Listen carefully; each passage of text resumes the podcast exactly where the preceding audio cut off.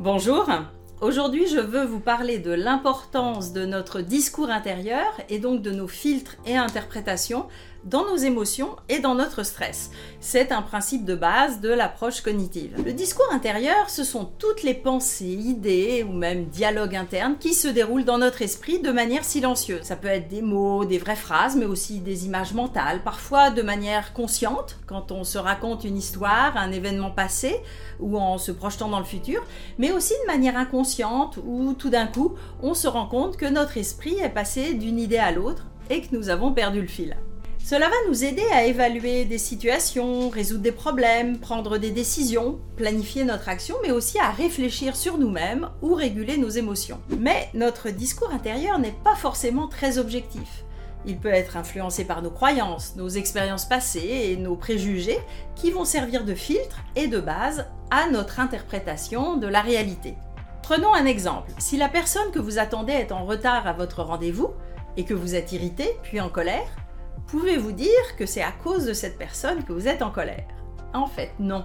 C'est à cause de votre discours intérieur. C'est que le retard a été interprété via un filtre, par exemple le filtre de la valeur respect, et ça a créé un discours intérieur du style il est vraiment gonflé, de toute façon, il ou elle n'en a rien à faire des autres, il pourrait quand même avoir la décence d'appeler pour prévenir, etc.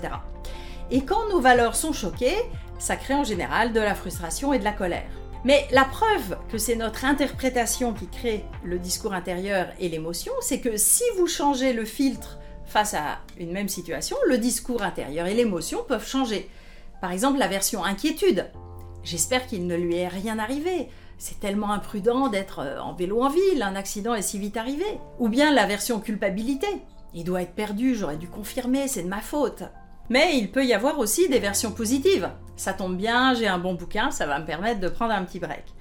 Bon, vous avez compris, ce ne sont pas les faits ou les autres qui créent nos émotions et notre stress, mais nos interprétations et notre discours intérieur. Et Hans Selye, qui a créé le concept de stress, le disait déjà. Ce qui est important, ce n'est pas ce qui nous arrive, mais la manière dont on le prend, ce qui reprend des philosophies bien plus anciennes. Alors que faire quand vous vous rendez compte votre discours intérieur crée du stress. Alors attention, le stress n'est pas toujours négatif, il peut être positif. J'ai fait une vidéo sur ce sujet si vous voulez plus de détails. Mais en général, le discours intérieur nous gêne quand il engendre du stress négatif, en créant de la peur ou de l'anxiété, une perte de nos ressources, une perte de confiance en soi.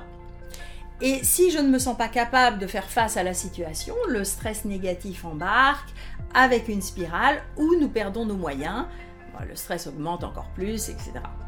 D'ailleurs, si vos pensées négatives tournent en boucle, que votre stress est important, handicapant, ou que vous avez des crises de panique, consultez votre médecin ou un psychologue. Mais imaginons que vous avez des réactions de stress typiques, quasi automatiques, comme dans mon exemple de la personne en retard. Le problème, c'est que tout cela va très vite, et donc c'est en général a posteriori que nous pouvons analyser ce qui s'est passé pour apprendre quels sont nos déclencheurs typiques et les autoroutes émotionnelles qui en découlent.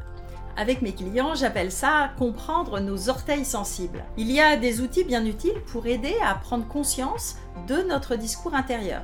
La pratique de la pleine conscience et de la méditation permet d'observer nos pensées de manière détachée et plus bienveillante pour identifier les schémas négatifs et ensuite les remplacer par des pensées plus positives et réalistes. Vous pouvez aussi travailler avec une sorte de carnet de bord pendant quelques jours et quand vous avez eu l'impression de vous faire déborder émotionnellement ou que vous êtes rentré en stress, de noter ce qui s'est passé. Mais en remontant le chemin, d'abord noter votre réaction, qu'est-ce que vous avez senti dans votre corps, ce que vous avez fait, ce que vous avez dit. Par exemple, j'étais tendu musculairement, j'ai coupé la parole à mon collègue de manière abrupte, et puis d'identifier l'émotion qui était là la frustration parce que ce collègue parlait depuis trop longtemps à mon goût, ou bien la peur de ne pas pouvoir défendre mon point de vue avant que la réunion se termine.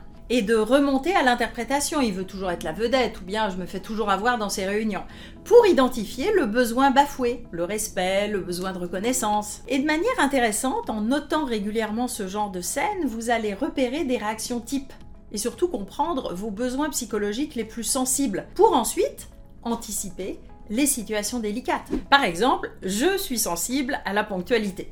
La politesse des rois, n'est-ce pas?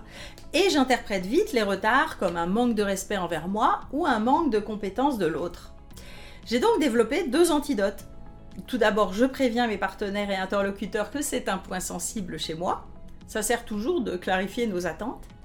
Et j'ai toujours un bon livre dans mon sac à main. Ça m'aide à rester zen par rapport au retard. Presque. L'enjeu est donc de changer notre discours intérieur négatif, celui qui nous coupe les pattes ou nous déprime. Mais ça ne se fait pas comme cela juste par volonté ou en se répétant des messages positifs du style je suis super bonne et je vais y arriver. Parce que si au fond de vous, vous n'y croyez pas, c'est un cataplasme sur une jambe de bois. Et, et en plus, comme vous ne verrez pas d'amélioration, ça risque de vous déprimer ou de vous faire douter encore plus de vous. Donc il va falloir travailler souvent au niveau de la confiance en soi et même de l'estime de soi. Ça demande en général de se faire accompagner par un thérapeute ou un coach. Pour cela, vous irez travailler sur vos croyances limitantes ou l'image de vous-même. Et ensuite, avec ce qu'on appelle la restructuration cognitive, lorsque vous serez confronté à une pensée négative, vous pourrez travailler à la remettre en question de manière objective, notamment en changeant de perspective. Et puis aussi sur la manière dont vous vous parlez. Euh, tu es vraiment trop bête, tu es nul. Bon, est-ce que vous diriez cela à votre meilleur ami? Parfois, si votre environnement personnel ou professionnel est trop négatif et vous plombe en permanence, il faudra peut-être passer à l'action pour vous entourer de personnes plus positives et encourageantes. Bref, cette notion de discours intérieur et son rapport au stress est un sujet passionnant, enfin je trouve, pour mieux comprendre comment nous fonctionnons et développer la conscience de soi et la maîtrise de soi. Si vous avez envie de travailler sur vous-même et sur votre discours intérieur, le coaching peut vous aider, contactez-nous. Si ces sujets de psychologie appliquée et de coaching vous intéressent, abonnez-vous maintenant à ma chaîne en activant les notifications pour être prévenu des prochaines vidéos et vous pouvez vous inscrire également à ma lettre d'inspiration mensuelle avec le lien ci-dessous. À bientôt!